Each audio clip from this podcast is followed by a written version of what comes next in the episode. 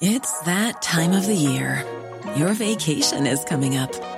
You can already hear the beach waves, feel the warm breeze, relax, and think about work. You really, really want it all to work out while you're away. Monday.com gives you and the team that peace of mind. When all work is on one platform and everyone's in sync, things just flow wherever you are. Tap the banner to go to Monday.com.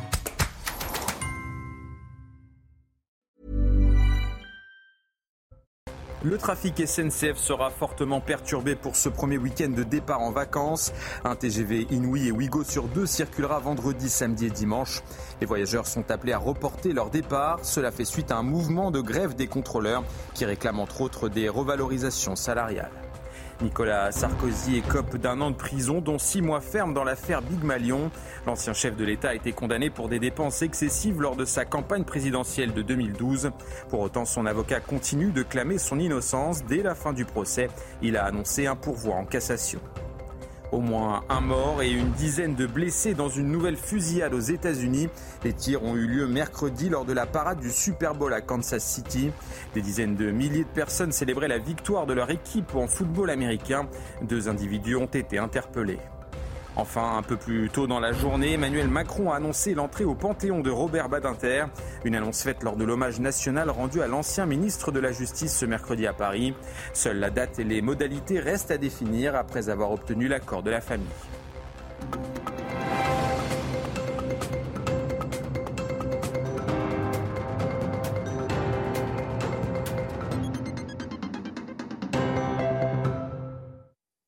Bonsoir à tous, merci beaucoup d'être avec nous pour votre journal et nous accompagner jusqu'au bout de la nuit sur CNews. Méfiance si vous prenez le train ce week-end pour partir en vacances suite à un mouvement de grève des contrôleurs. Un TGV Inouï et Ouigo sur deux sont annulés vendredi, samedi et dimanche. Un coup dur pour des milliers de voyageurs dont certains, certains rêvaient déjà des pistes de ski. Sujet de Corentin Brio. La situation risque d'être compliqué sur les rails. Un appel à la grève des contrôleurs SNCF a été lancé et la circulation des trains devrait être très perturbée ce week-end. Du côté des voyageurs, le timing est compréhensible. Ah, le meilleur moyen de faire bouger les choses, c'est malheureux, mais c'est d'embêter les gens qui malheureusement travaillent et profitent de leur temps libre pour voyager. Un mouvement qui devrait être suivi par 7 contrôleurs sur 10 Selon la SNCF, l'objectif est d'assurer un TGV sur deux et de prioriser les départs et retours du ski. Il faut également s'assurer que les enfants soient tous bien pris en charge. Une adaptation nécessaire pour faire voyager le plus de personnes possible, comme le précise Christophe Fanichet, directeur général de SNCF Voyageurs. Un TGV sur deux, ça ne veut absolument pas dire un voyageur sur deux. On l'a dit, nous pensons que sur la période des quatre jours qu'a indiqué Alain Krakowicz, tous les voyageurs peuvent retrouver une place. C'est ça notre objectif. Donc nous, on veut faire voyager le maximum de Français. Interrogé sur le sujet ce matin, le Premier ministre Gabriel Attal a dénoncé le moment choisi pour débuter cette grève. Moi, je vais vous dire, je pense que les Français sont euh, très attachés à notre Constitution et au droit de grève, et constitutionnel. Ils savent que la grève, c'est un droit. Mais je crois qu'ils savent aussi que travailler, c'est un devoir. La SNCF appelle ses voyageurs impactés à décaler leur trajet et informe qu'ils travaillent sur un dédommagement exceptionnel. Des grèves à répétition euh, qui agacent désormais une majorité de Français. Selon notre dernier sondage CNews CSA, 52% des personnes interrogées sont favorables à l'interdiction de la grève à la SNCF durant les vacances scolaires. C'est trois points de plus qu'en novembre dernier. Et pour tenter de calmer la colère des agriculteurs, Emmanuel Macron a rencontré euh, ce mercredi la coordination rurale à l'Elysée. À l'issue de cette réunion, le chef de l'État semble avoir écouté les revendications du syndicat sur les mesures d'urgence ou encore euh, la simplification administrative. On écoute Serge Bousquet-Cassagne, président de la coordination rurale. Euh, il est convaincant dans ce qu'il dit. Et, oui, il a réellement pris la mesure, au vu du nombre de personnes qui étaient autour de la table, à nous écouter. Oui, oui, oui, et puis nous a bien, bien, bien écouté. Donc, euh, bien sûr, surtout quand on lui a délivré euh, le message subliminal euh, suivant, c'est foutez-nous la paix et laissez-nous travailler. Parce que la meilleure façon d'améliorer le revenu, la dignité des agriculteurs dans ce pays, c'est de les laisser faire le métier qu'ils savent le mieux faire, c'est-à-dire paysans. Quoi. La coordination rurale hein, qui euh, promet de maintenir la pression sur euh, l'exécutif avec euh, des actions coup de poing, vider des camions de produits étrangers ou encore déverser du foin sur des administrations et des commerces. Nicolas Sarkozy écope d'un an de prison, dont six mois ferme dans l'affaire Big Malion. L'ancien chef de l'État a été condamné pour des dépenses excessives lors de sa campagne présidentielle de 2012. Dès la fin du procès, son avocat a annoncé un pourvoi en cassation. Les détails avec notre journaliste police-justice, Noémie Schulz.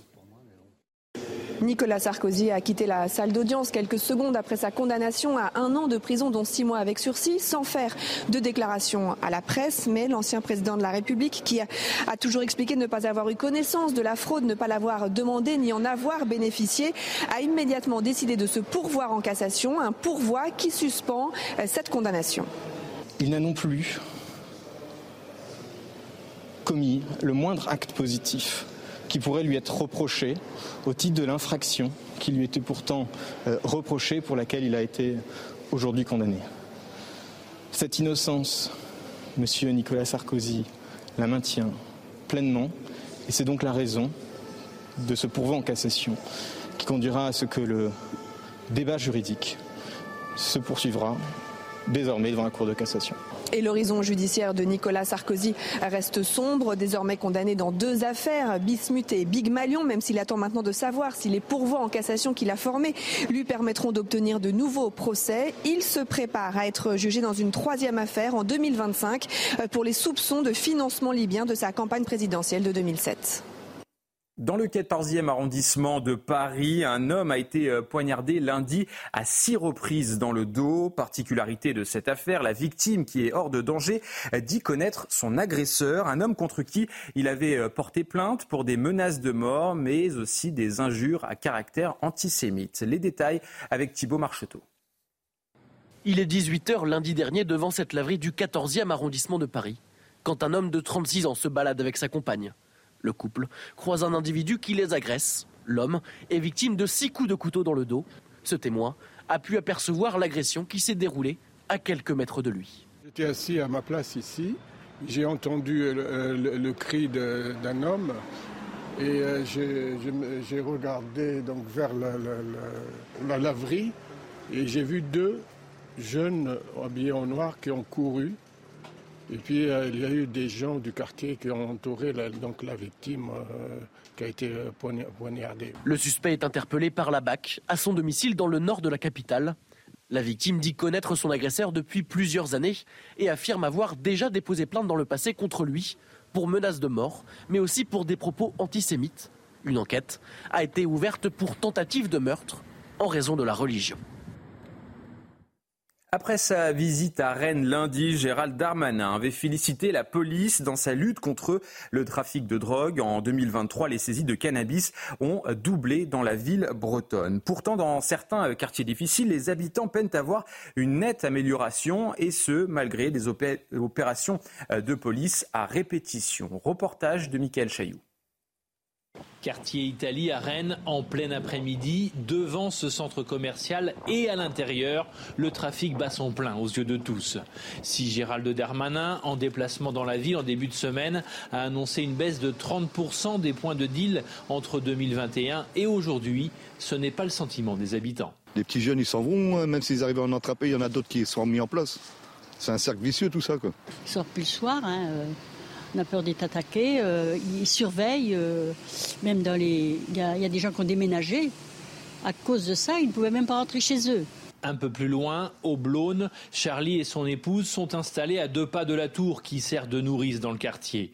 En pleine interview, des cris résonnent à l'extérieur pour signaler l'arrivée d'une patrouille de police, aussitôt filmée par les petites mains du trafic. Charlie veut quitter le quartier inquiet pour ses quatre enfants. Un enfant peut avoir envie de quelque chose et se fait peut-être recruter et se dit, bon tiens, mes parents ne peuvent pas me donner 500 euros par jour, et là, si je peux gagner 700 euros par jour, ou un enfant peut se faire shooter par une balle peut-être dans une trappe de la police avec eux.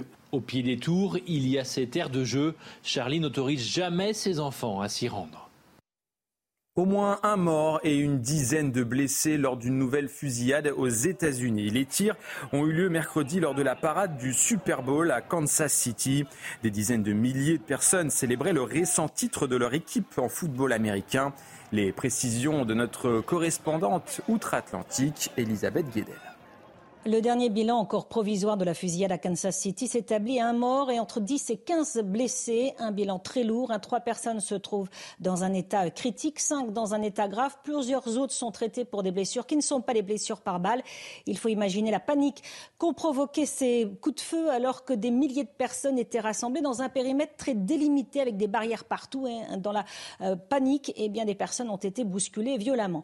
Les forces de l'ordre étaient en nombre hein, sur place, plus de 800 qui a permis euh, l'arrestation de deux personnes armées, deux hommes euh, désignés lors de la conférence de presse par la police comme des suspects. On ne sait toujours pas comment la fusillade a éclaté, si la foule était visée ou s'il s'agissait d'un échange de coups de feu entre ces deux hommes. L'enquête ne fait que commencer. La police va visionner les euh, milliers et les milliers de vidéos prises par les fans sur place pour tenter de comprendre exactement comment cette fusillade a éclaté à la fin de la parade des Chiefs. Une fusillade qui a pris de court et choqué de nombreux fans de Kansas City venus euh, célébrer le titre de leur équipe. Je vous propose d'écouter le témoignage de cette supportrice américaine. Tout le monde s'est mis à courir devant nous. Il y avait énormément de cris. Nous ne savions pas ce qui se passait, mais à ce moment-là, quand tout le monde court, on court. Il y avait une dame qui pleurait. Elle criait que quelqu'un lui avait tiré dessus. En même temps, les gens recommencé à courir. Il y avait des filles qui disaient qu'il y avait une fusillade, mais cela n'avait aucun sens. Elles disaient avoir un trou dans le pantalon. C'était vraiment effrayant. Lors d'un échange téléphonique avec euh, Benjamin Netanyahou, Emmanuel Macron a réclamé la fin des opérations israéliennes et un cessez-le-feu dans la bande de Gaza. Le chef de l'État a également précisé au Premier ministre de l'État hébreu que le bilan humain et la situation humanitaire étaient intolérables avant de condamner par avance une éventuelle offensive militaire contre Rafah. 1 400 000 Palestiniens sont réfugiés dans cette ville du sud de l'enclave. Et puis euh, Robert euh, Badinter va faire son entrée au Panthéon ce midi. Emmanuel Macron l'a annoncé lors de l'hommage national à Paris. Lors de son éloge funèbre, le chef de l'État a également salué la mémoire de l'ancien ministre de la Justice devant des personnalités dont certaines n'étaient pas conviées. Le point avec Thomas Bonnet. Le nom de Robert Badinter devra s'inscrire au Panthéon. Voilà la déclaration d'Emmanuel Macron lors de l'hommage national réservé à l'ancien garde des Sceaux qui s'est éteint à l'âge de 95 ans. Cérémonie pleine d'émotions ici, place Vendôme, où des milliers de personnes s'étaient euh, rassemblées. Cérémonie qui s'est ouverte avec un film qui a été projeté, un film de la vie de Robert Badinter et qui s'est ouvert avec la déclaration euh, de celui qui était le ministre de la Justice en septembre 1981 lorsque la peine de mort a été abolie. Et puis donc, le chef de l'État a pris la parole, un discours là encore plein d'émotions, un discours très lyrique aussi, où il est revenu sur euh, les engagements de Robert Badinter revenant notamment sur cette fameuse plaidoirie de septembre 1981. Beaucoup de personnalités étaient euh, présentes lors de cet hommage, les membres du gouvernement actuel, des anciens ministres qui pour certains ont d'ailleurs travaillé avec euh, Robert Badinter euh, sous la présidence de François Mitterrand, et puis des invités un peu plus polémiques, deux députés de la France insoumise, Éric Coquerel et Caroline Fiat, qui ont assisté à cette cérémonie, et ce malgré le fait que la famille de Robert Badinter avait fait part de sa volonté de ne voir aucun ni des députés de la France insoumise ni du Rassemblement national. Après la fin du papier rose il y a dix ans, puis l'arrivée d'un format carte bancaire, le permis de conduire connaît une nouvelle métamorphose. Ce mercredi, Gérald Darmanin a annoncé le lancement du permis dématérialisé sur l'ensemble du territoire. Quelle est la procédure pour l'obtenir? Comment fonctionne-t-il Les explications avec Godéric Bay. Avec le permis de conduire numérique, plus besoin de s'encombrer. Vous pourrez le présenter lors des contrôles routiers ou pour la location d'un véhicule. Aucune obligation de passer au numérique, mais vous pouvez franchir le pas en vous rendant sur le site Mes permis. Il faut ensuite télécharger son relevé d'informations restreint et le déposer sur l'application France Identité grâce au QR code. Le permis numérique est infalsifiable, ce qui facilite les contrôles pour les forces de l'ordre. Les forces de l'ordre n'ont plus qu'à une chose, scanner le smartphone sur un lecteur NFC. immédiatement le permis de conduire est renvoyé au central qui dit si le permis est valable ou pas. Ça prend 5 secondes et la personne peut repartir. C'est aussi un gain de temps et de confort pour l'usager de la route. Et quant aux données personnelles qui pourraient être piratées, le ministre de l'Intérieur a tenu à rassurer les usagers. Euh, d'abord parce que les données, euh, évidemment, restent euh, des données totalement souveraineté française, que par ailleurs il n'y a pas d'interconnexion des, fichiers, et puis troisièmement c'est vous qui faites la démarche avec vos démarches numériques. Gérald Darmanin a également évoqué la généralisation de la carte d'identité numérisée et d'un dispositif à l'échelle européenne. Et pour euh, retrouver toutes ces informations, je vous invite à télécharger l'application euh, CNews. Pour cela, il suffit de scanner le QR code qui s'affiche à l'image avec votre smartphone. Allez, tout de suite, le JT Sport. On ouvre ce journal des sports avec euh, de la Ligue des Champions et la victoire du Paris Saint-Germain face à la Real Sociedad. Deux buts à zéro au Parc des Princes. Pour ce match aller des huitièmes de finale, les Parisiens ont d'abord vécu une première période compliquée avant de prendre le dessus en deuxième mi-temps grâce à Kylian Mbappé et Bradley Barcola. Euh, tout de suite, le résumé de la rencontre. Un sourire retrouvé, une place dans le 11 de départ aussi. Remis de sa blessure, Kylian Mbappé est titulaire à la pointe de l'attaque parisienne et ne tarde pas à se mettre en évidence. Sixième minute, il est lancé en profondeur par Ousmane Dembélé, but sur Alejandro Remiro. Entame prometteuse mais trompeuse, le PSG peine à se montrer dangereux dans le premier acte. Seule autre opportunité à l'actif des Parisiens, cette tête trop enlevée de Bradley Barcola. A l'inverse, les Basques poussent et passent tout proche de l'ouverture du score juste avant la pause, mais la frappe du capitaine Mikel Merino échoue sur la barre transversale. Luis Enrique l'a martelé cette semaine, Paris doit jouer sans pression, et alors qu'elle commence à monter... Bien le frapper pour Marquinhos. Et un deuxième poteau L'homme providentiel du Paris Saint-Germain, le sauveur, le super-héros, Kylian Mbappé à 0 Quatrième but en Ligue des Champions cette saison pour Mbappé qui ranime ses coéquipiers et passe à rien de s'offrir un doublé dans la foulée. Cette fois, Paris est bien lancé. La preuve à la 70e minute. Bradley Barcola pour aller défier à Marie Traoré. Il est passé. Barcola, il a de l'avance. Il avait l'avance suffisante. Mbappé en détonateur, Barcola pour faire le break. La Real Sociedad aura fini par céder sur de rares éclairs parisiens. 2-0, le club de la capitale l'emporte et prend une option sur des quarts de finale qu'il n'a plus atteint depuis trois saisons. Et quelques minutes après la fin de la rencontre, le capitaine et défenseur du Paris Saint-Germain, Marquinhos, a évoqué le changement de visage du PSG après la pause. Écoutez. Dans, le vestiaire, il a été bien énervé. C'est bien, c'est bien. Lui, c'est quelqu'un qui nous dit toujours la vérité. Nous, c'est très important pour, l'équipe. Lui, il, nous a motivés beaucoup pour avoir cette, personnalité de, sortir le, ballon et trouver les espaces. Parce que si on arrivait à, sauter ce pressing, ça allait, avoir des espaces derrière. Et il nous a donné quelques conseils pour, le faire ça aussi.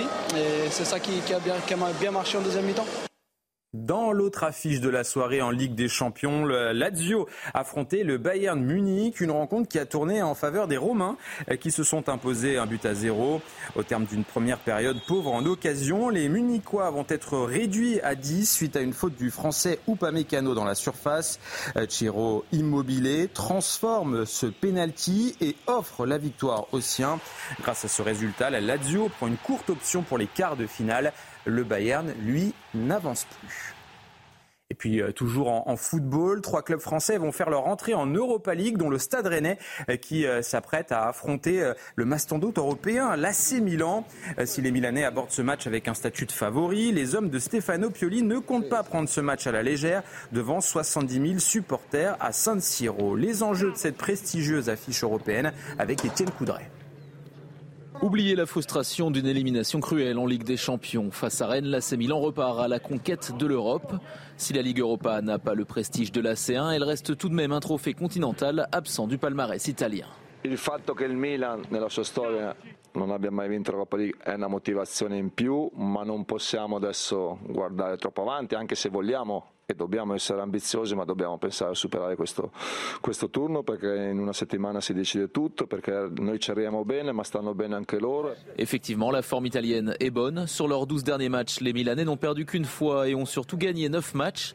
Les hommes de Stefano Pioli ont aussi l'habitude des grands soirs d'Europe, mais malgré une demi-finale de Ligue des Champions l'année passée, ils se méfient des Rennais. Sì, perché, per due motivi. Uno perché le partite a livello europeo sono sempre impegnative, sono sempre difficili perché ormai tutte le squadre sono organizzate, tutte le squadre hanno talento e due perché abbiamo avuto tanto tempo per studiare il REN una squadra con talento, una squadra veloce, una squadra verticale, una squadra messa in campo, con un bravo allenatore, con des giocatori di qualità. C'est la troisième fois que les Rossoneri jouent les barrages de la Ligue Europa. Lors des deux premières, ils s'étaient qualifiés. Heureusement pour eux, l'expression jamais 203 existe aussi en italien. Autre club français engagé en Europa League, le RC Lens. Les nordistes accueilleront ce jeudi Fribourg, 7 de Bundesliga au stade Bollard. L'objectif reste le même pour les hommes de Francaise, garder le même état d'esprit que lors de la phase allée de Ligue des Champions, continuer à rêver. On écoute Brice Samba, gardien du RC Lens. J'ai en mémoire les derniers matchs face à Séville, quand on a vu le stade voilà, explosé entre guillemets à la fin, au coup de, sifflet, final, pardon. Donc du coup non, c'est très excité en tout cas de, de démarrer ce, ce, match, en tout cas très excité pour demain, pour ces deux confrontations, parce qu'on sait très bien que ça sera découpé à élimination directe. Donc euh, voilà, faut, on rêve tous de jouer ce genre de match-là en tant que footballeur et croyez-moi, surtout ici, on a vraiment hâte. J'espère qu'on a, qu'on a appris. Voilà, parce que ce sont des soirées, comme je dis souvent, que voilà, tu es obligé d'être à 1000%. Et voilà, c'est la fin de ce journal, mais surtout, restez avec nous dans quelques minutes. On évoquera cette grève à la SNCF, grève qui va provoquer l'annulation de nombreux voyages ce week-end. Un TGV Inouï et Ouigo sur deux ne circulera pas vendredi, samedi et dimanche. A tout de suite. Retrouvez tous nos programmes et plus sur cnews.fr.